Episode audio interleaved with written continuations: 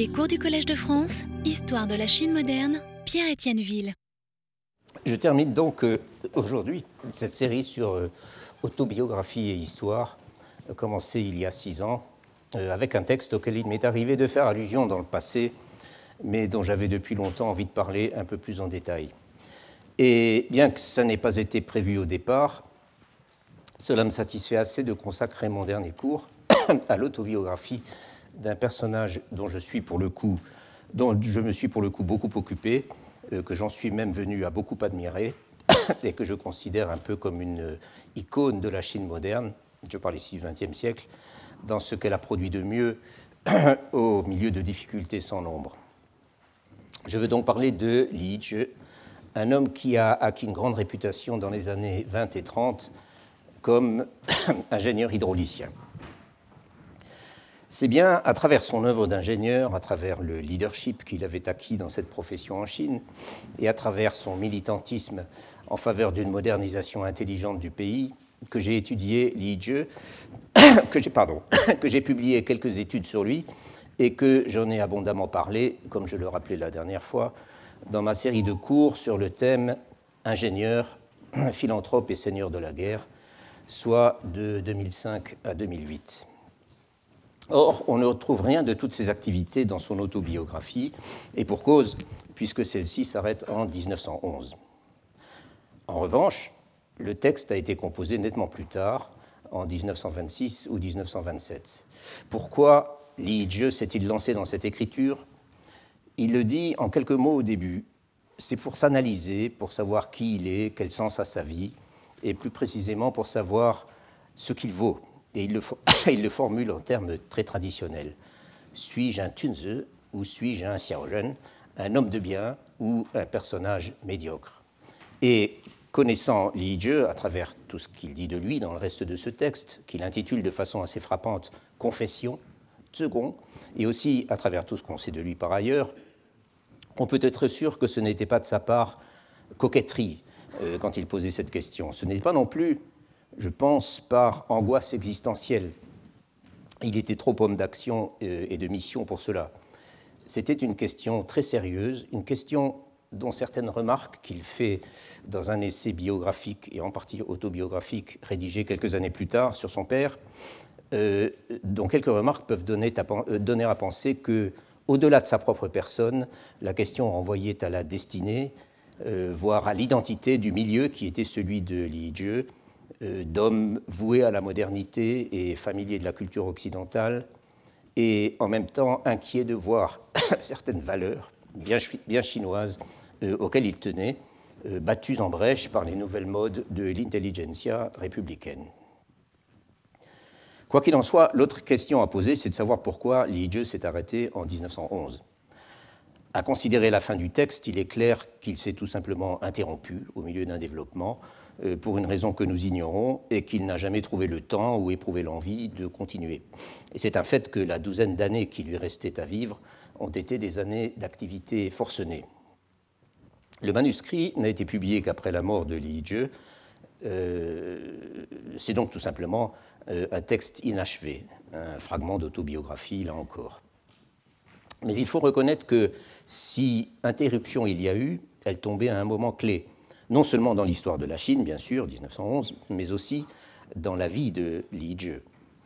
En 1911, Li Jie a une trentaine d'années, tout juste 30 ans. Il a terminé ses études au Collège impérial de Pékin, trois ans plus tôt. Il est parti se former comme ingénieur en Allemagne, avec une bourse des autorités provinciales. Et au moment où le texte s'arrête, il est sur le bateau qui le ramène en Chine, en Chine où, comme bon nombre de ses condisciples chinois en Europe, il s'est précipité quand il a appris que la révolution avait éclaté.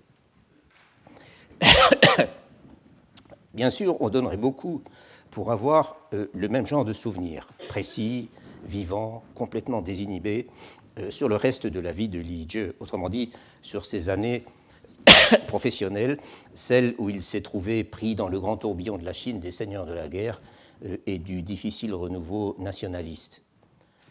La biographie de son père, à laquelle je faisais allusion à l'instant, qui nous conduit jusqu'en 1932, euh, permet de remplir quelques cases et d'ajouter quelques détails, mais ce n'est pas du tout le même type de texte.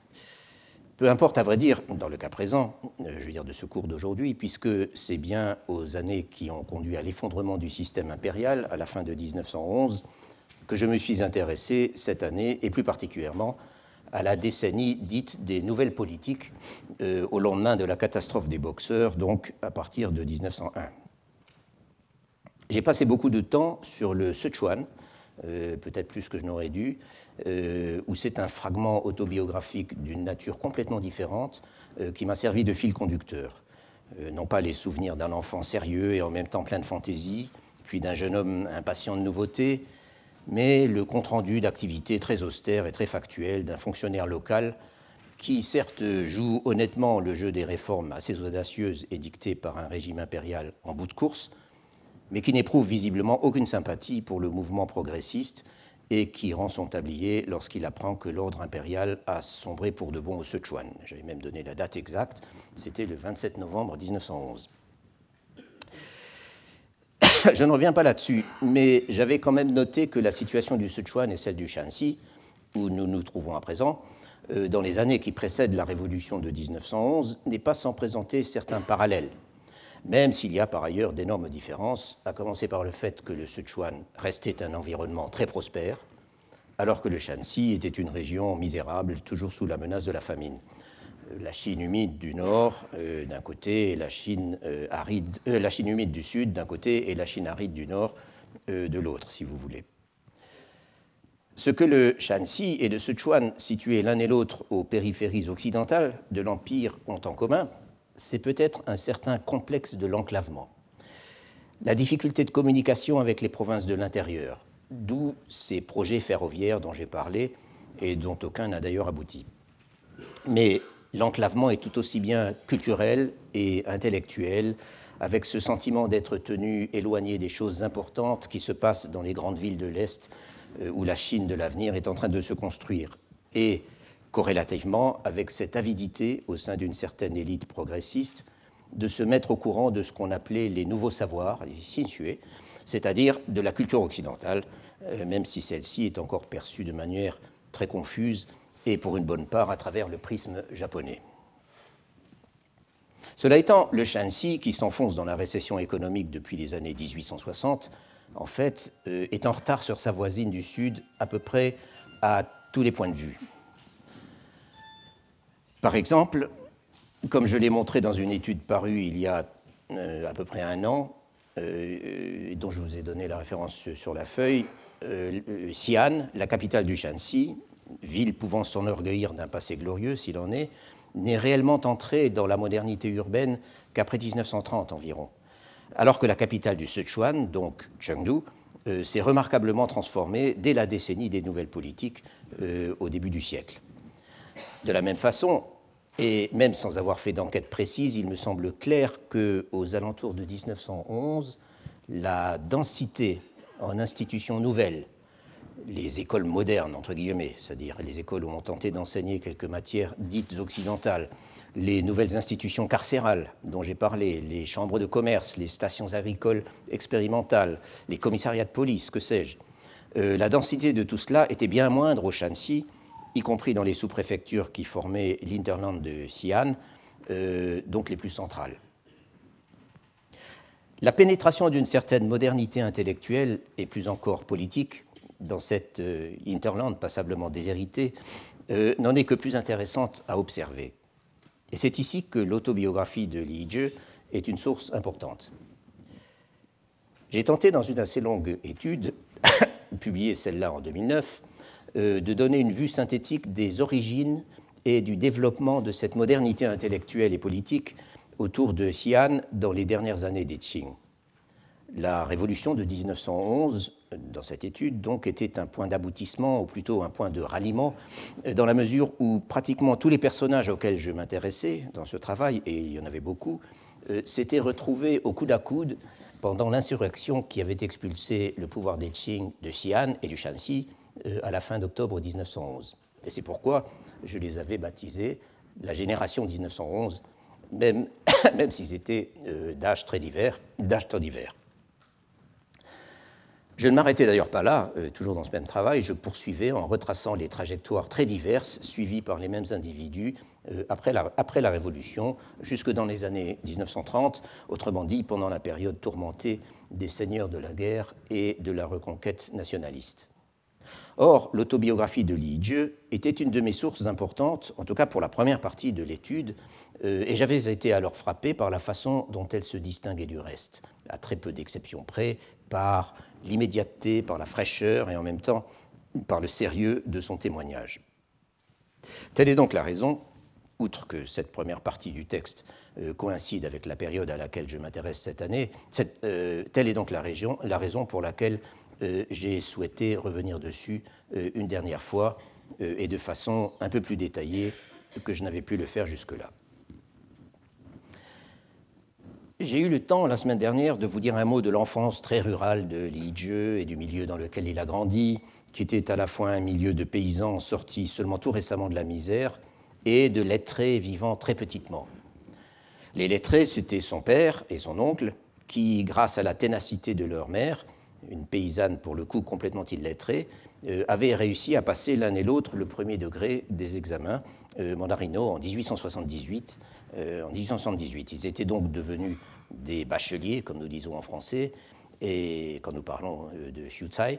Et comme tant d'autres de ce groupe, les deux frères vivaient comme maîtres d'école, tout en continuant à préparer avec plus ou moins de conviction l'examen provincial, ce qui était en principe leur vocation. Et la génération suivante est partie pour reproduire le même modèle. Li Jie, qui est donc né en 1882, et son frère aîné suivent le même cursus sous la houlette de leur oncle et de leur père, euh, occasionnellement d'un maître engagé pour la circonstance, euh, qui leur enseigne les classiques et, qui les initie aux genres littéraires très spéciaux euh, qu'il faut maîtriser pour passer les examens. Et en 1898, ils réussissent en effet à passer l'un et l'autre l'examen préfectoral et à devenir à leur tour des bacheliers. On est donc en pleine tradition, au moins en apparence. Ce qui est intéressant en effet, et que le témoignage de Li Jie montre de façon peut-être plus vivante qu'aucun autre, c'est qu'en cette fin de XIXe siècle, le système des examens, qui n'en a d'ailleurs plus pour très longtemps, mais cela on ne pouvait pas le prévoir, euh, le système des examens et toute la culture sur laquelle il repose sont subtilement érodés par l'impatience de certains intellectuels locaux et par l'immense curiosité que suscitent ces fameuses connaissances nouvelles, euh, dont on sait, même dans le village perdu où habitent les dieux et les siens, dont on sait qu'elles sont en train d'envahir le pays et de tout remettre en question. C'est en partie une question de personnalité, euh, à vrai dire. Le père de Li Jie, Li Tongxuan, et plus encore son oncle, Li Zhongte, sont de toute évidence des esprits curieux et à qui le savoir lettré qu'ils ont, ont, dû absorber, comme tout le monde, ne suffit pas. Ce n'est pas seulement qu'ils sont exaspérés par la prose des examens, à laquelle ils sont bien obligés de continuer de s'entraîner, tant qu'ils conservent l'ambition de se présenter à l'examen supérieur, c'est aussi qu'ils éprouvent le besoin de se tourner vers d'autres formes de stimulation intellectuelle que les études classiques plus exactement vers des choses plus utiles.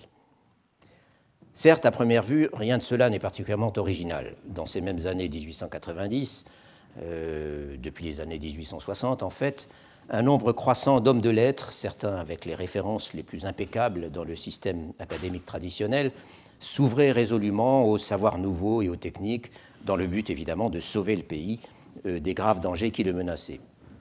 C'est en fait une configuration, je note en passant, qu'on retrouve à d'autres périodes de l'histoire de la Chine, euh, et notoirement au XVIIe siècle, euh, à la fin des Ming. Mais chez Li Zhongte et Li Tongxuan, cette aspiration à quelque chose de différent est plus confuse, en tout cas au début. Et puis, on est au Shanxi, on est très loin des sources d'informations auxquelles pouvaient accéder les fonctionnaires et les intellectuels de la côte, et plus généralement tous ceux qui se trouvaient d'une manière ou d'une autre euh, à portée des concessions étrangères de Shanghai. De manière très intéressante, je l'avais noté, le médium auquel recourt l'oncle Li Zhongte et ensuite le père de Li Jie pour s'élargir l'esprit et pour s'initier à ce qu'ils appellent eux-mêmes les techniques, Yishu, ce sont les mathématiques. Et ce rôle des mathématiques comme planche de salut pour s'extraire d'un environnement littéraire étouffant se retrouve chez d'autres personnages appartenant au même milieu, au Shanxi, à la fin des Qing. Li Yizhe énumère tous les classiques des mathématiques chinoises que son père et son oncle étudient assidûment. Il cite aussi les principes d'Euclide, euh, qui étaient accessibles en chinois depuis le début du XVIIe siècle, euh, et qu'ensuite ils enseignent tout aussi assidûment aux deux jeunes garçons, euh, parallèlement aux exercices littéraires obligés qu'ils doivent nécessairement leur infliger. Et un peu plus tard, à mesure qu'ils arrivent à mettre la main sur les livres indispensables, ils passeront aux problèmes et aux notations des mathématiques euh, occidentales. C'est que presque tout passe par les livres, et ils ne sont pas faciles euh, à se procurer. Euh, quand l'oncle Zhongte revient en 1897 d'un séjour au Zhejiang, avec des malles bourrés de livres, tous les parents et amis se précipitent pour venir les lire. Une chose qui me frappe beaucoup dans les souvenirs d'adolescence de Li Yizhe, d'une manière plus générale, euh, ce sont vraiment les toutes dernières années du XIXe siècle, une chose qui me frappe beaucoup, c'est la façon dont lui et les siens découvrent des nouveautés qui sont depuis longtemps des banalités euh, dans les grandes villes de la côte ou même de l'intérieur, euh, ou même de l'intérieur. Encore faut-il aller en ville, justement, dans la préfecture voisine de Tongzhou, où l'on se rend chaque année pour essayer de passer les examens locaux. C'est là que le futur ingénieur voit la première machine de sa vie, une pompe à eau actionnée à la main. Euh, c'est là aussi qu'il voit pour la première fois des Européens euh, en pénétrant dans un temple évangélique où officie un missionnaire suédois. Et ce, missionnaire suédois s'empresse de leur donner, de donner des livres au père et aux deux frères, euh, et ce ne sont pas apparemment des ouvrages pieux, en tout cas pas tous, puisque Li nous dit que son père, qui se plonge dedans dès leur retour, en tire pour les deux garçons une leçon sur le système des étoiles et des planètes.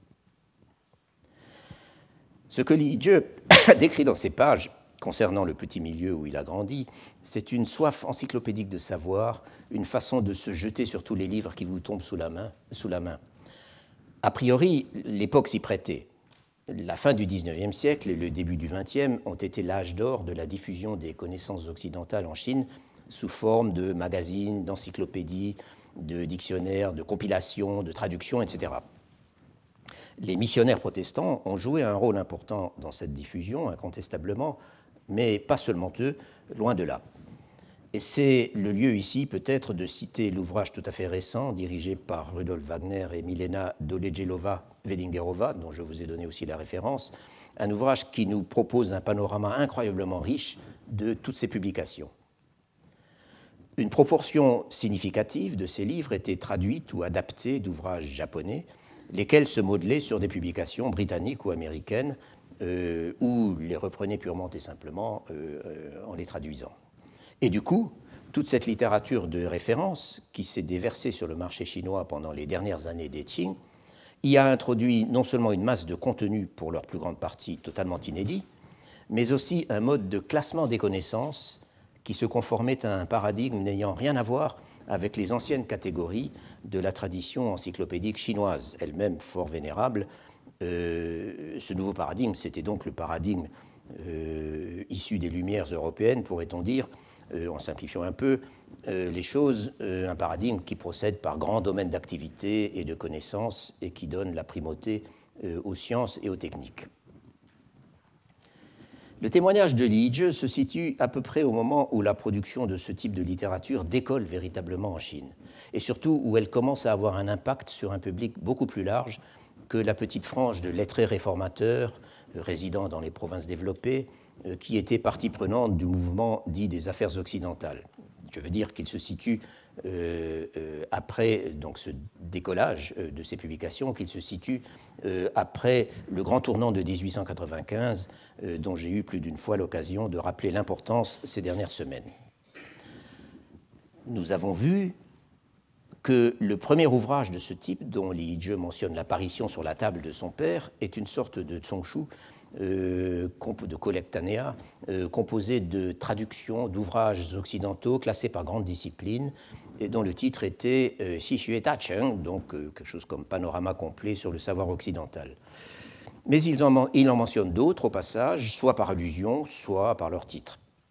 D'ailleurs, son témoignage à ce sujet peut être complété par d'autres témoignages venant de certains de ses contemporains, natifs de la même région, et je pense ici en particulier à Yu Yuzhen, le célèbre calligraphe, poète et hiérarque du Kuomintang, qui était un peu considéré comme le père de la révolution au Shanxi et avec qui Li Yizhe s'était lié quand ils étaient jeunes, à l'époque dont je vais tout de suite parler. Yu Jeune, soit dit en passant, à qui l'on doit un essai autobiographique intitulé, en tout cas dans sa dernière édition, euh, de Qing Yan Sheqi, donc mes années de jeunesse, qui est assez comparable à l'autobiographie de Li Zhe par la liberté de son propos, euh, encore que le texte soit nettement plus court et peut-être euh, un peu porté à exagérer les choses euh, pour les rendre plus dramatiques.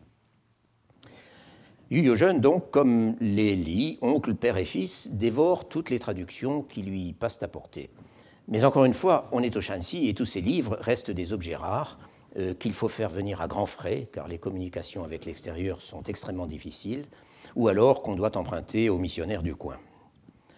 Yuyogen clame à maintes reprises son désespoir d'être obligé de moisir dans une province arriérée alors que tant de grandes choses se passent sur la côte.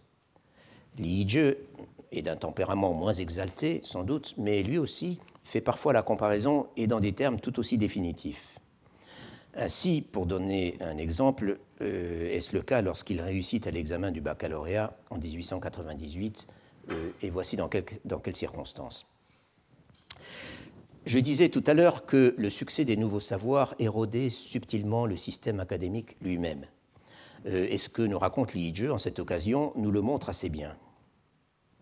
Les examens locaux, ceux qu'on passait dans les préfectures et dont les lauréats devenaient donc des bacheliers, était placé sous l'autorité du directeur provincial des études. Euh, je ne parle pas ici de l'examen provincial triennal proprement dit, qui était une affaire beaucoup plus contrôlée. Or, comme on peut le voir dans le cas présent, les directeurs des études disposaient d'une certaine marge d'initiative. Et pour peu qu'ils fussent eux-mêmes progressistes, ils pouvaient très bien, sans bien sûr abandonner les épreuves traditionnelles, imposer des sujets à leur façon aux candidats. En 1898, le directeur provincial des études du Shanxi, qui était un homme du Zhejiang, de ce sud-est supposé être à la pointe du progrès, était justement un ardent promoteur des nouveaux savoirs. Et parmi les épreuves auxquelles étaient soumis les candidats, il prend avantage de celle qui est théoriquement consacrée aux classiques et à l'histoire ancienne, une épreuve qui s'appelait donc euh, Kao Tingu, euh, euh, étudier les classiques et l'Antiquité, euh, il prend prétexte ou avantage de cette épreuve, dont le contenu était en fait assez libre, pour faire composer les candidats sur des sujets de mathématiques, de sciences naturelles, d'histoire, euh, je veux dire d'histoire européenne, de géographie, et ainsi de suite. La quasi-totalité des candidats, nous dit Lidje, n'ont jamais entendu parler de ces choses-là, même dans leurs rêves. Du coup, ou bien ils laissent tomber, ou alors ils se ridiculisent. Et pas de quoi s'étonner, ajoute Li, que je cite là, euh, en cet âge scientifique, que suis Shedai Sans doute existe-t-il dans les provinces éclairées du Sud-Est des gens qui possèdent quelques connaissances nouvelles, mais dans une région obscurantiste comme le Shanxi, comment trouver un seul individu susceptible de concevoir que les sciences occidentales puissent devenir des sujets d'examen mais pour les frères Li, et aussi pour un de leurs condisciples qui, qui étudiait avec eux, en fait, ce sont là des choses familières qu'on a étudié et dont on parle à la maison, et il s'en tire brillamment. Et même s'il nous dit qu'il a raconté absolument n'importe quoi dans les épreuves plus classiques de prose d'examen, euh, Li Jie est classé premier de cette, section, de cette session de 1898 à Tongzhou.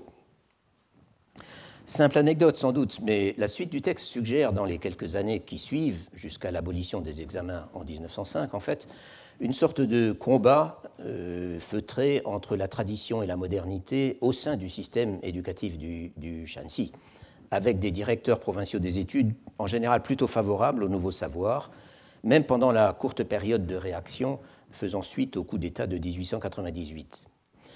Il y a les académies qui se veulent modernes, entre guillemets, et il y a celles où on défend bec et ongle euh, les disciplines traditionnelles, quand l'opposition ne joue pas au sein du même établissement.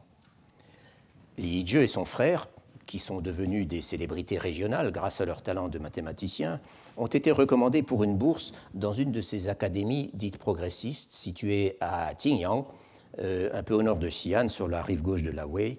Euh, sur la rive gauche de la Wei. Je rappelle que les Li euh, résidaient dans un village de Pucheng, et c'est le moment de regarder la carte.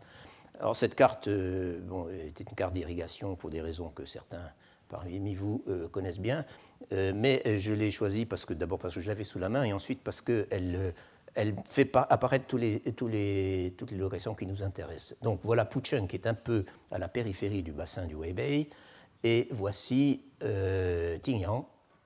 Les transcriptions sur cette carte sont des vieilles transcriptions anglaises. Tingyang, donc euh, euh, juste, juste au nord de, de, Xi'an, qui apparaît ici. Et donc la, la rivière Wei qui sépare donc la région de Xi'an de ce qu'on appelle le Weibei. Euh, cette, académie, donc euh, euh, située à Tingyang, porte le nom programmatique d'Académie pour révérer le concret. Shuyan. Autrement dit, c'est supposé être un lieu dédié justement aux études concrètes, aux Shue, ou peut-être plutôt aux études pratiques, par opposition aux spéculations vides, au Kongtan, donc au discours vide. et je précise quand même que cette notion d'études concrètes n'avait absolument rien de nouveau en Chine euh, à la fin du XIXe siècle. Qu'en est-il exactement? Le texte de Li Zhe est riche en anecdotes concrètes, justement, et il nous ramène d'une certaine manière au niveau des réalités. Mais la situation semble quand même avoir été plus compliquée qu'il ne le laisse entendre. Sous les Qing, euh, je le rappelle, ces institutions que nous appelons en français euh, et aussi en anglais d'ailleurs des académies, donc les Shuyan, étaient des sortes de fondations semi-publiques où les titulaires les plus prometteurs du premier degré des examens, comme Li Jie et son frère, euh, étaient admis à s'entraîner à la préparation du degré suivant, donc de l'examen provincial, sous la direction de maîtres engagés pour la circonstance et supposément éminents. C'était en d'autres termes des écoles où l'on enseignait les disciplines et les contenus les plus traditionnels, euh, certainement pas des lieux de débat intellectuel et encore moins de débat politique, euh, comme l'avaient été les académies à la fin des Ming.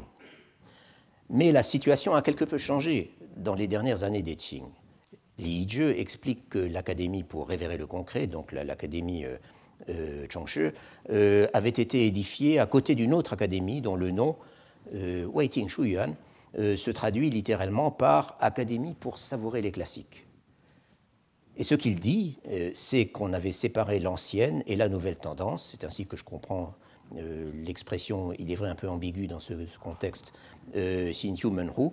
Euh, et un peu plus loin, il note que le patron de l'Académie pour savourer les classiques, donc de l'Académie Waiting, euh, encourageait beaucoup trop les vieilles habitudes et la pratique du style des examens, les fameuses dissertations en huit jambes. C'était donc vraiment les anciens et les modernes.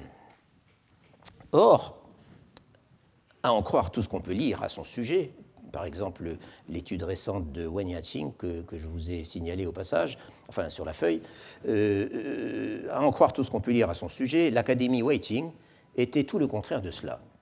Elle avait été fondée en 1873 avec l'ambition précisément de ne pas se spécialiser dans le bachotage pour les examens, comme le faisaient les autres académies importantes de la région, mais bien de se vouer aux études concrètes et aux textes spécialisés dans ce que j'ai proposé d'appeler la gestion de la société, c'est-à-dire Tingsche, euh, expression qu'on traduit parfois aussi par euh, technique de gouvernement et en anglais traditionnellement par statecraft. Autrement dit, toute la littérature consacrée aux techniques administratives, à la fiscalité, au développement économique, aux problèmes militaires, et ainsi de suite. Par exemple, on trouve dans la liste des ouvrages qui étaient étudiés dans cette académie le monumental traité composé à la fin du XVe siècle par un fonctionnaire de cour nommé Chiotun, euh, le Ta Xue Yanibu, euh, ce qui signifie très exactement supplément au développement du sens de la grande étude. Euh, pour avoir plus de détails sur le euh, et le Ta Xue Yani, je vous renvoie à ma collègue Madame Han Cheng. ouvrage donc qui discute, qui n'a rien à voir pour le coup avec le Xue proprement dit, mais qui discute de la théorie de la, et de la pratique du gouvernement dans absolument tous les domaines. Ainsi, autre ouvrage traditionnel, mais de, techniques de gouvernement, euh, enseignées dans cette académie, euh, ainsi que le Wenxian Tongkao, euh, examen général de la documentation, autrement dit la célèbre encyclopédie d'histoire administrative qui remonte, elle, à l'époque mongole, mais qui a eu plusieurs suites à l'époque des Qing. C'est donc du concret, mais du concret tourné vers le passé et enraciné dans la tradition. En revanche, pendant ce qui est considéré comme son âge d'or, dans les années 1880 et jusqu'en 1898, euh, lorsqu'elle était dirigée par un prestigieux spécialiste du Tingshe, donc des, études euh, administratives et des classiques en écriture moderne, nommé Liu Kuyu ou Liu Guangfen, l'Académie Waiting a également mis au programme des ouvrages chinois sur les sciences naturelles et les mathématiques. comme Lélie, ce Liu Guyu était un mathématicien autodidacte passionné, tel que par exemple les œuvres de Mei Wending, le grand mathématicien du début du XVIIIe siècle, ou encore un traité de sériciculture auquel je me suis pas mal intéressé à un moment, euh, datant également du XVIIIe siècle, euh, le Bin Feng Guangyi. Euh, le titre fait allusion à un, passage du, livre des Odes, mais c'est un, traité de sériciculture et c'était l'œuvre d'un lettré local passionné d'agronomie nommé Yang Shen, qui a eu beaucoup d'influence au Shanxi au XVIIIe et au XIXe siècle. Et non seulement elle a mis ces textes au programme, mais elle les a également publiés dans une imprimerie disposant d'excellents moyens, euh, mise sur pied en 1887 et, et, appelée le, Chiu, euh, le Chiuyujai euh, euh Shochuchu. Donc, et ce, ce Chiuyujai, ou ce qui signifie pavillon pour rechercher les amis, c'est-à-dire des gens de même sensibilité, euh, était une sorte d'école d'élite euh, créée au sein de l'académie. Et donc dans cette école, on avait encore euh, monté une imprimerie, disons, haut de gamme. Une autre sorte d'étude pratique, donc, mais toujours en puisant dans la tradition chinoise. En revanche, il semble bien que pendant la période fébrile qui sépare la catastrophe de la guerre sino-japonaise en 1895 des réformes des 100 jours en 1898, l'Académie euh, Waiting se soit, résolument tournée vers le réformisme radical, euh, qu'on ait commencé à y étudier des textes sur les nouveaux savoirs et des traductions d'ouvrages occidentaux, que, euh, que Liu Guyu ait envoyé certains de ses disciples recueillir textes et idées dans les centres les plus avancés, comme Pékin, Changsha, Shanghai, et qu'il ait soutenu avec ardeur Kang Youwei et Liang Qichao, dont l'imprimerie du, du, du euh, euh, non, pardon, du Choyojai, euh, a d'ailleurs publié plusieurs textes. Dès, 1895, Liu Guyu avait ouvert au sein de l'Académie un pavillon spécialisé qui s'appelait le Sheujai, c'est-à-dire le pavillon des affaires du temps, où une quarantaine d'étudiants triés sur le volet avaient accès à des publications contemporaines. Et on peut encore ajouter qu'un des titres de gloire de l'imprimerie du, du, du et d'avoir publié dès 1897 la première édition euh, en ouvrage, sous forme d'ouvrage, d'un texte tout juste paru en revue et qui devait avoir une influence énorme en Chine dans les années suivantes, le Tian Lun de, de Yen Fu. Autrement dit, la traduction très adaptée de Evolution and Ethics de Thomas Huxley. Euh, de Thomas Huxley. Et comme le montre Benjamin Schwartz dans son étude classique sur Yen Fu, dans le long commentaire qui accompagne sa traduction, euh, Fu prenait résolument parti pour le darwinisme social de Spencer, alors que Huxley, dans son texte, tend plutôt à s'y opposer. Et c'est en effet par l'intermédiaire de Yen Fu et du Tian Lun que le darwinisme social a eu un tel succès en Chine euh, au début du XXe siècle. On s'intéressait donc à tout cela dans la vallée de la Wei dans les dernières années du XIXe siècle. L'Académie Tingwei était considérée comme le centre du mouvement réformisme euh, du mouvement réformiste au Shanxi, et certains auteurs modernes, qui se laissent peut-être un peu emporter par leur patriotisme provincial, vont jusqu'à dire que Liu Guyu y propageait la pensée démocratique et scientifique de l'Occident, et que pendant le mouvement des réformes, le Shanxi était considéré comme un centre important au plan national, euh, avec Kang Youwei au sud et Liu Guyu au nord. Alors, comment expliquer ces propos désabusés de Li Yizhe ou Yu Yozhen sur le désert intellectuel dans lequel ils vivent, où l'on a tellement de mal à se procurer des livres et où on a l'impression d'être à des années-lumière des centres vitaux où la Chine joue son avenir? Je crois qu'il y a au moins deux choses à considérer. D'abord, tout ce que je viens de dire suggère un très fort compartimentage du terrain, euh, y compris et peut-être surtout au plan intellectuel. L'académie euh, Waiting se trouvait à Tignan, donc euh, nous revenons à la carte, se trouvait à Tignan ici, euh, les Li, donc la famille de Li je vivait dans un village de Pucheng, euh, de Pucheng ici, euh, et bon, Tignan et Pucheng sont situés dans la même région du Weibei, euh, Tignan au centre et Pucheng un peu à la périphérie, à peut-être 90 km l'un de l'autre. géographiquement, c'est donc malgré tout le même bassin. même si la circulation n'était pas facile au Shanxi à cette époque. Li Jie se rend de Pucheng à Xi'an en 1902 pour se présenter à l'examen provincial et emmener sa grand-mère visiter la ville, et il a une description réellement horrifique de leur voyage en carriole. Mais Tingyang dépendait de la préfecture de Xi'an et Pucheng de la préfecture de Tongzhou, plus à l'est. Tongzhou euh, apparaît ici. Donc Tongzhou ici et Xi'an là.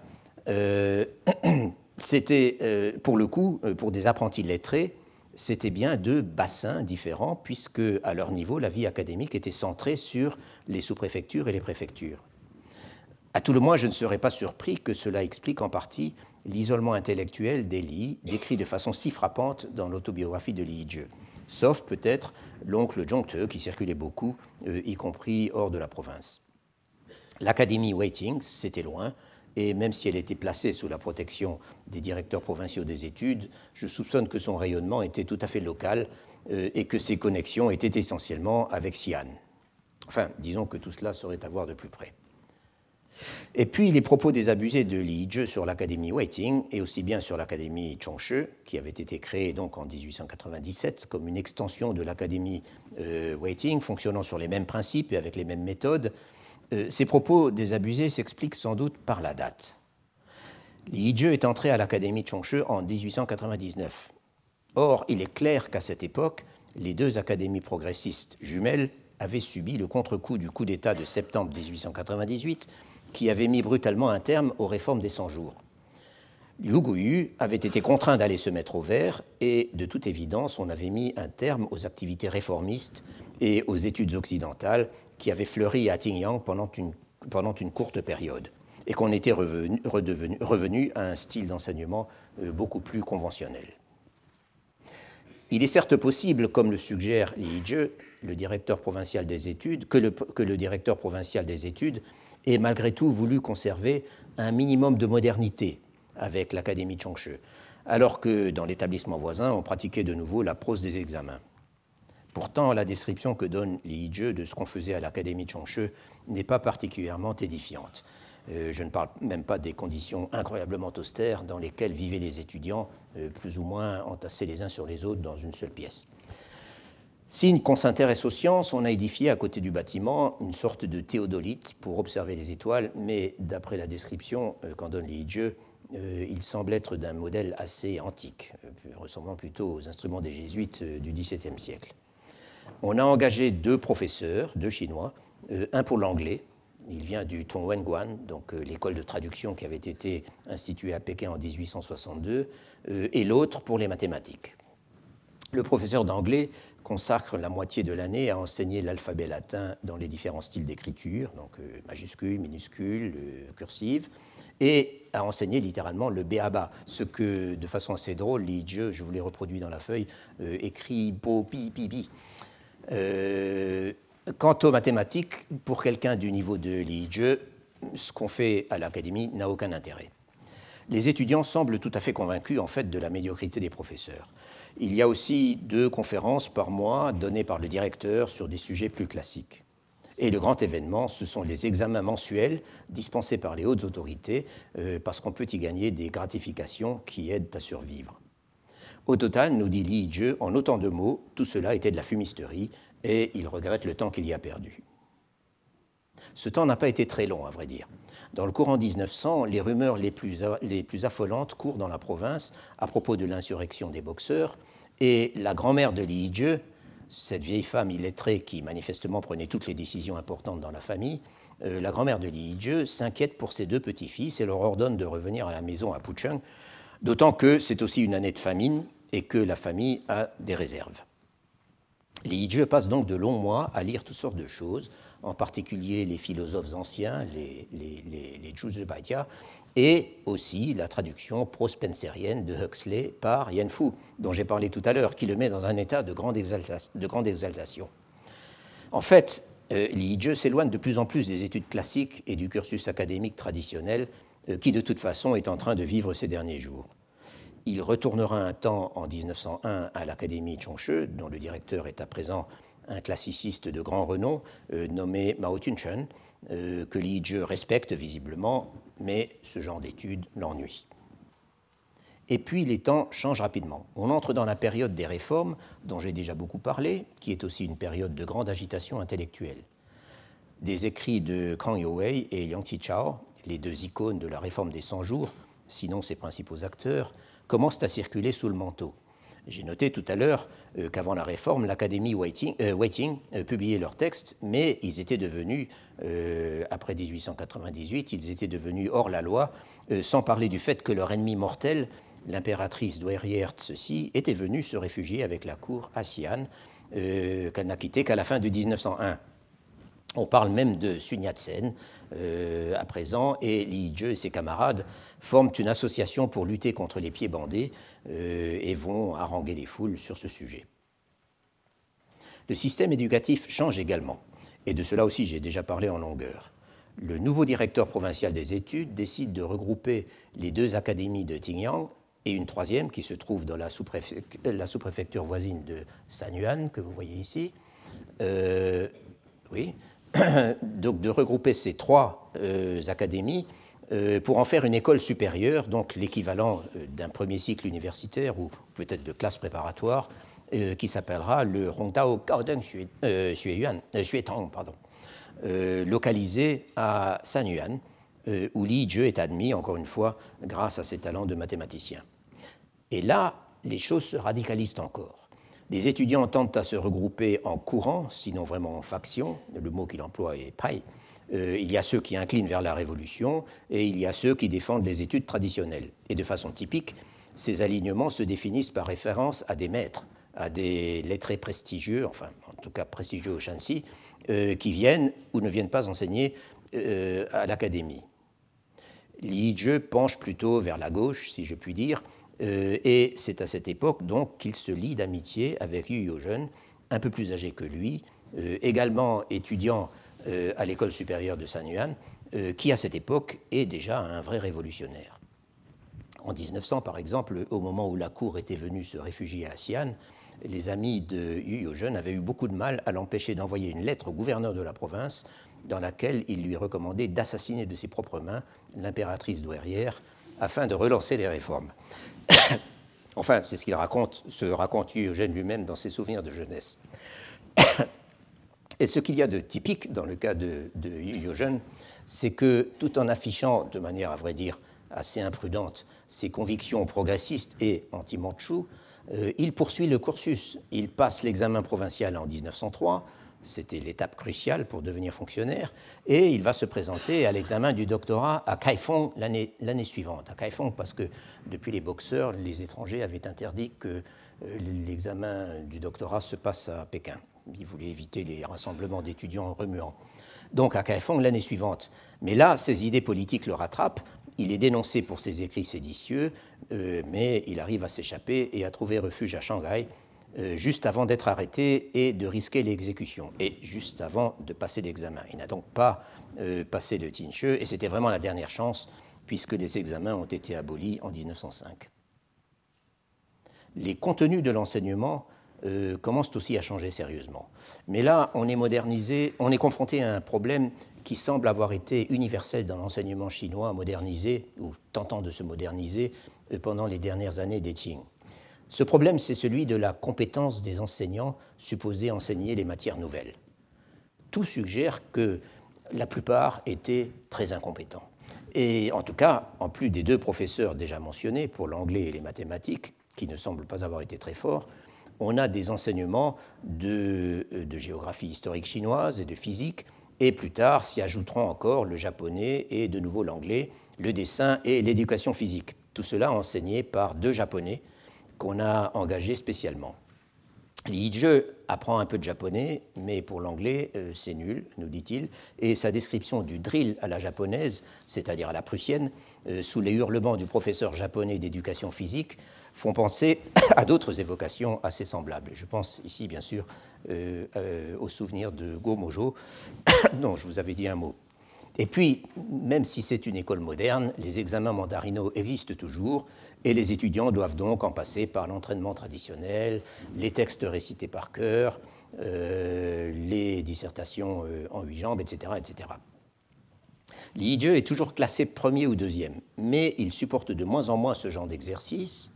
Il se dit dégoûté par la qualité de l'enseignement, qu'il qualifie de foupaille, complètement pourri, euh, et il cherche des prétextes pour s'absenter. Il va même enseigner par deux fois dans ces écoles nouvelles qui s'ouvraient un peu partout à l'époque, euh, la deuxième fois dans une école secondaire euh, dirigée par son ami Yu Yo-jeune. À cette époque, Li Yizhe a 23 ans. Mais cet absentéisme ne l'empêche pas d'être tenu en haute estime par le directeur provincial des études, lequel fait tout pour le ramener à l'école chaque fois qu'il s'absente. Euh, finalement, Li Yizhe, malgré son côté indocile et aussi malgré le fait qu'il est fiché comme ami du révolutionnaire Yu Yuzhen, fera partie, toujours avec son frère, des douze étudiants du Shanxi présélectionnés pour aller à Pékin passer l'examen d'admission au Collège impérial de Pékin, au Tingshi Xuetang six de son école et six de l'école supérieure de Xi'an, le Guanzhong Kaoxuetang, et autrement dit l'ancienne académie du Guanzhong. Et il y sera effectivement admis. D'ailleurs, ils le sont tous, nous dit-il, sauf un seul. Ceci se passe donc en 1904. Comme je l'avais mentionné il y a quelques semaines, le projet d'instituer un collège impérial de Pékin, ou collège métropolitain, euh, enseignant les matières occidentales euh, au plus haut niveau, avait été formulé dès 1896 et l'établissement avait été formellement ouvert pendant la période des réformes des 100 jours en 1898. Il y avait une section chinoise euh, et une section occidentale, inspirée des modèles étrangers et placée sous la direction d'un missionnaire américain. Le collège impérial, qui deviendra bien sûr l'université de Pékin en 1912, euh, était supposé couronner une pyramide d'institutions d'enseignement moderne euh, qui, à cette époque, en fait, n'existait pas encore. Mais il a dû presque aussitôt réduire drastiquement ses ambitions en raison, encore une fois, du coup d'État de 1898. Le Collège impérial euh, devient, euh, dans les faits, une sorte d'académie supérieure pour préparer les examens, toujours. Puis, il a complètement arrêté ses, ses activités après la prise de Pékin par les puissances alliées à l'été 1900. L'institution est ensuite reconstruite et progressivement réorganisée et agrandie à partir de 1902 et l'on fait donc appel aux autorités provinciales pour présélectionner par examen les meilleurs étudiants des écoles supérieures et c'est ainsi que Li Yizhe va se retrouver à la capitale. Je ne vais pas parler des études de Li Yizhe euh, à Pékin qu'il a achevées près de cinq ans plus tard, en 1909, d'abord parce qu'il n'y a pas le temps et aussi bien parce que cela nous éloignerait du sujet de cette année à savoir l'impact des nouvelles politiques dans les provinces. J'ai donc parlé à propos de provinces du Sichuan et plus brièvement du Shanxi, à chaque fois en prenant une autobiographie comme fil conducteur. C'est dommage, certes, que de ne pas pouvoir ou de ne pas avoir le temps de parler de ces, études à Pékin, car le long passage de l'autobiographie de Li Jie, euh, qui est consacré, fourmi d'informations, euh, originales, euh, non seulement sur la vie au Collège impérial, sur les enseignants, qui sont d'un niveau sans commune mesure avec ce qu'il a connu au Shanxi, les distractions, la politique, etc., mais encore sur l'environnement physique de la capitale, sur l'ambiance tendue qui y régnait pendant ces années. Il dit à un moment, par exemple, que tout le monde à Pékin attendait la révolution, euh, sur l'impact d'événements majeurs comme la guerre russo-japonaise, etc., etc. Au moment où Li Jie quitte le collège impérial, où on lui a décerné, comme à tous les diplômés, euh, euh, le titre vénérable de licencié, de jeune. Euh, donc à partir du moment où, il a fini ses études, Li Jie nous dit qu'il a étudié, au moment où il quitte le palais impérial, Li nous dit qu'il y a étudié l'allemand, la physique, la chimie, l'analyse quantitative, la géologie, la minéralogie, la pétrographie, la géométrie, l'algèbre, la géométrie analytique, le calcul infinitésimal, le dessin et un peu d'anglais. Il retourne brièvement au pays natal en 1909, où il a beaucoup à nous raconter sur le progrès des idées radicales parmi l'intelligentsia locale et sur l'implantation de la Ligue jurée de Sun euh, à laquelle son père et son oncle ont adhéré. Mais je n'insiste pas sur ces développements parce que j'en ai parlé euh, assez en détail dans mon étude sur la génération 1911. Et tout de suite après, donc, Liege part pour l'Allemagne. Et là encore, je ne parle pas de ses années d'études, je ne vais pas parler de ses, années d'études à Berlin et à Francfort, surtout à Berlin, euh, même si elles sont du plus haut intérêt sur toutes sortes de sujets, à commencer par la vie quotidienne des étudiants chinois à l'étranger à l'époque. Euh, et en même temps, euh, toutes ces pages sont extrêmement divertissantes. Peut-être traduirai-je un jour ce texte l'autobiographie de Lidge, car il le mérite grandement. Ce que j'ai pu en dire la dernière fois et aujourd'hui était, j'y insiste, très limité. Et surtout, il était à peu près impossible en si peu de temps de faire passer l'ambiance que Lidge euh, réussit à restituer à travers ses souvenirs. Euh, l'environnement rural où il a grandi, les détails extrêmement précis sur la vie matérielle, les impressions, les bruits et les odeurs même, les relations interpersonnelles dans cette société du Guangzhou, encore totalement traditionnelle à presque tous les égards, et ainsi de suite. En fait, c'est bien cela qui m'intéresse le plus, c'est cette saisie de la réalité qu'on rencontre dans la plupart des écrits autobiographiques ou à la première personne, comme j'aime à dire, euh, que j'ai étudié dans ce cours depuis six ans, enfin cinq euh, plus une année d'arrêt. Euh, je l'ai intitulé ce cours Autobiographie et Histoire, et en effet, j'ai évoqué beaucoup de développements historiques et d'événements importants dépassant complètement, en tant qu'individu, les auteurs des textes en question. Que ce soit pendant la transition entre les Ming et les Qing, sur laquelle je me suis attardé pendant trois ans, euh, puis au XIXe siècle, l'an passé, euh, ou cette année, pendant les années ultimes du régime impérial. Et j'espère avoir montré à quel point les témoignages individuels, en tout cas ceux que j'ai choisis, euh, et d'abord ceux des gens qui subissent l'histoire plutôt qu'ils n'en sont les acteurs, à quel point ces témoignages sont susceptibles de nous offrir des éclairages euh, complètement nouveaux et sont révélateurs de choses qui n'apparaissent pour ainsi dire jamais dans les sources historiques chinoises conventionnelles, autrement dit dans les sources avec lesquelles nous avons appris notre métier et dont nous ne cessons en fait jamais de nous servir. Encore une fois, ce que je poursuis à travers ces textes, pas toujours facile d'ailleurs, euh, c'est l'effet de réalité. C'est une vieille obsession chez moi, pratiquement depuis que je m'occupe d'histoire de la Chine. Cela dit, ce n'est pas le moment de vous raconter mon parcours, qui en lui-même n'est pas d'un intérêt exceptionnel et qui de toute façon n'est pas terminé. Ce qui est terminé, en revanche, c'est mon enseignement au Collège de France. Et puisque ceci est un dernier cours et qu'il faut quand même une petite péroraison, je voudrais, si vous le voulez bien, consacrer encore quelques instants à, revenir sur cet enseignement. J'ai fait mes premiers cours en, en 1992. Nous sommes en 2014, donc 23 ans. Et si l'on retranche trois années de dispense de cours, il en reste quand même 20. C'est beaucoup. On dit toujours que l'enseignement très spécial qu'on dispense au Collège de France est une expérience extraordinaire, ou a été, car ce sont souvent les retraités qui le disent. Et ma foi, l'un dans l'autre, c'est vrai. J'ai passé 20 ans et plus à grogner contre cette obligation épuisante. C'est difficile d'expliquer aux gens euh, pourquoi une douzaine de conférences par an peut être un exercice épuisant, mais je reconnais que le résultat est profondément satisfaisant, en tout cas pour moi-même, et surtout quand j'arrive au bout de l'année. Mais, mais c'est difficile. La nécessité de se renouveler constamment, l'attente du public, ou plutôt les attentes les attentes de ce que Bourdieu appelait un public à plusieurs vitesses, euh, le défi hebdomadaire que c'est par conséquent, puisqu'il faut combiner le général et le spécialisé, essayer d'être compréhensible et intéressant pour tout le monde, et toujours faire de nouvelles trouvailles, développer de nouvelles idées ou de nouvelles interprétations et leur donner une forme communicable d'emblée. Si je devais caractériser le corpus de mes cours au collège, je les placerais sous le double signe de l'improvisation et de la cohérence. L'improvisation, déjà, c'est quand on vous demande au mois d'avril ou de mai le titre du cours de l'année prochaine, qu'on n'y a pas réfléchi, qu'on a la tête ailleurs et qu'on jette sur le papier quelque chose à quoi on pensait un peu ou qui pourrait donner des résultats intéressants ou qu'on a envie d'essayer. C'est parfois risqué, mais je dois dire que je m'en suis toujours tiré. Mieux même, cela s'est avéré très productif et m'a conduit à explorer une quantité de domaines et de sources dont je ne me serais jamais préoccupé sans cela.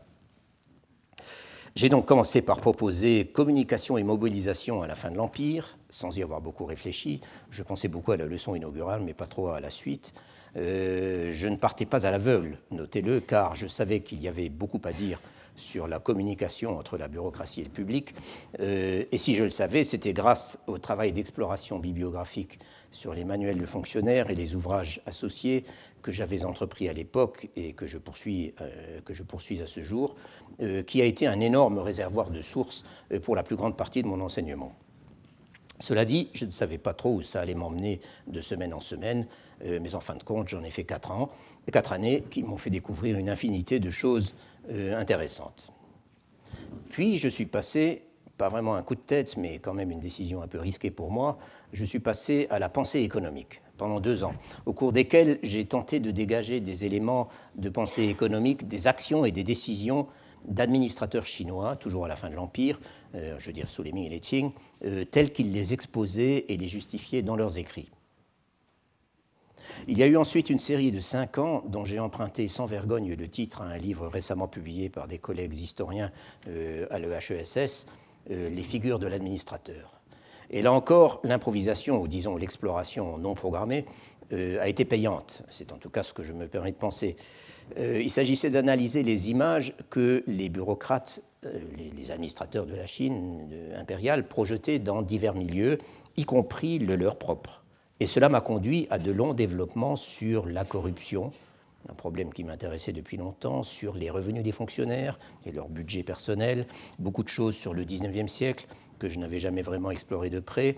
Euh, et c'est là que j'ai découvert la valeur et même l'extraordinaire intérêt euh, d'une certaine catégorie d'écrits euh, autobiographiques.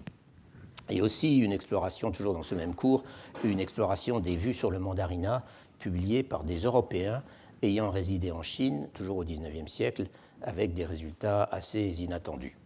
À coup sûr, l'une des recherches qui m'auront le plus diverti.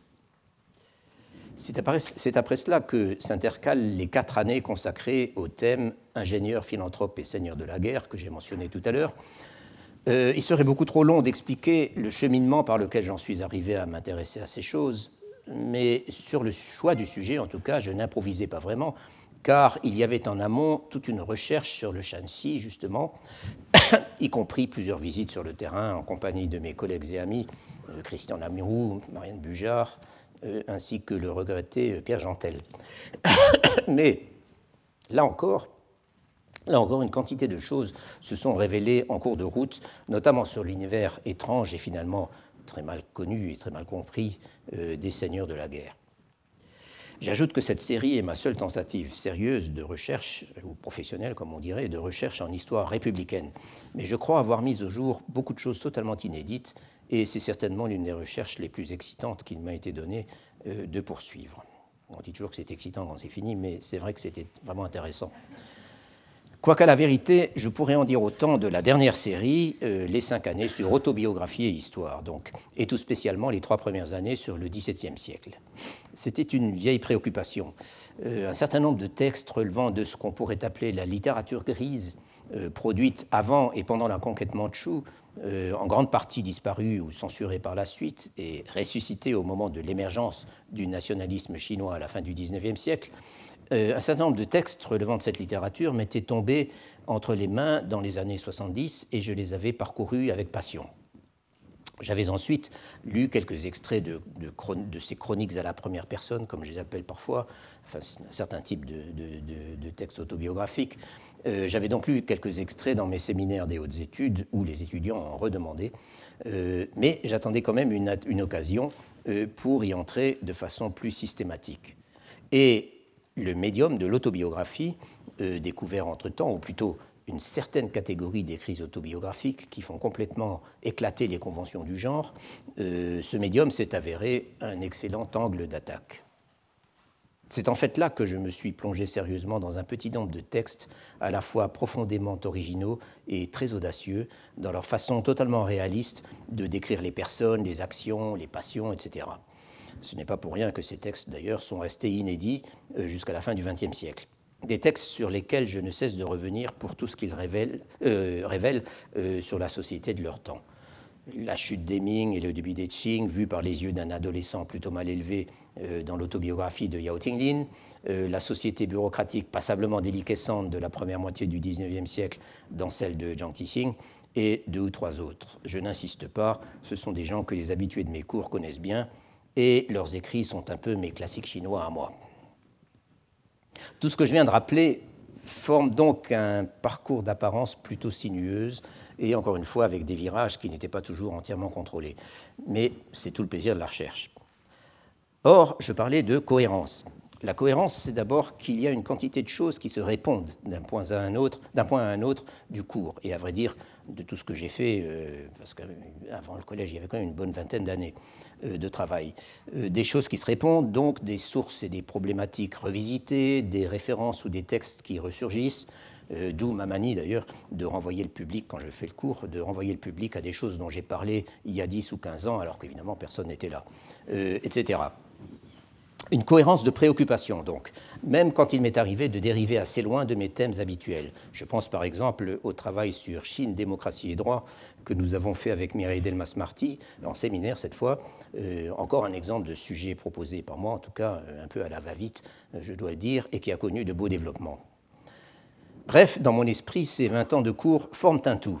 Euh, un tout qui, en outre, est soigneusement déposé sur le papier et que je revisite et perfectionne régulièrement et que je laisserai en bon ordre à notre chère bibliothèque de l'Institut des études chinoises, euh, pour laquelle je, suis, je me suis beaucoup dépensé et que je crois avoir aidé, à la suite d'illustres devanciers bien sûr, et avec l'aide de beaucoup de gens, euh, que je crois avoir aidé à devenir le très bel outil de travail que c'est aujourd'hui, euh, dans un monde où les très beaux outils de travail sont de plus en plus difficiles à préserver. Mais je veux aussi parler d'une cohérence, disons, d'approche ou d'attitude. Ce qui m'a toujours intéressé, ce qui a été un peu le moteur de mes premiers travaux, peut-être sous l'influence des écrits de Balache, c'est d'aller au-delà du discours des sources, qui, dans le cas chinois, est un discours massivement conventionnel, à peu d'exceptions près. Et justement, c'est de les localiser, ces exceptions. Et comme je le disais, je les ai trouvées dans cette littérature grise et dans ces écrits à la première personne atypiques euh, dont je parlais à l'instant. Et je les ai aussi trouvées, et cela c'est plus récent, dans les sources judiciaires où les comportements sont en quelque sorte mis à nu. Faire, si vous me passez l'expression, cracher aux sources tout ce qu'elles peuvent avoir à dire, même sans le vouloir, pour chasser l'invraisemblance et le lieu commun qui abondent dans les sources historiques chinoises, euh, confronter les niveaux de discours, etc., etc. Mais pour arriver à cela, pour scruter les sources et pour les comprendre, il faut beaucoup d'érudition. Il faut un savoir-faire technique qui ne s'invente pas et qu'on ne cesse jamais de perfectionner. Même l'histoire sociale la plus ambitieuse, sur le plan des interprétations et des théories, n'échappe pas, aux, impératifs de la philologie, des disciplines de la sinologie, de l'érudition la plus pointue, pour parler d'une chose qui n'est pas partout en odeur de sainteté au collège en ce moment. Voilà ce qu'on ne répétera jamais assez et qu'il est de notre, de notre devoir de mettre en évidence dans nos productions. Y suis-je arrivé ou y ai-je contribué efficacement? Ce n'est pas à moi d'en décider. Mais ce que je voudrais dire de nouveau, c'est que je ne pouvais pas trouver de meilleur cadre pour m'y essayer. Après quoi, il ne me reste plus qu'à vous remercier d'être venus aussi nombreux, et plus spécialement à remercier mes auditeurs habituels, dont l'assiduité, souvent année après année, aura été, aura été l'une de mes plus grandes satisfactions dans cet enseignement. Je vous remercie. Retrouvez tous les contenus du Collège de France sur www.colège-2-france.fr.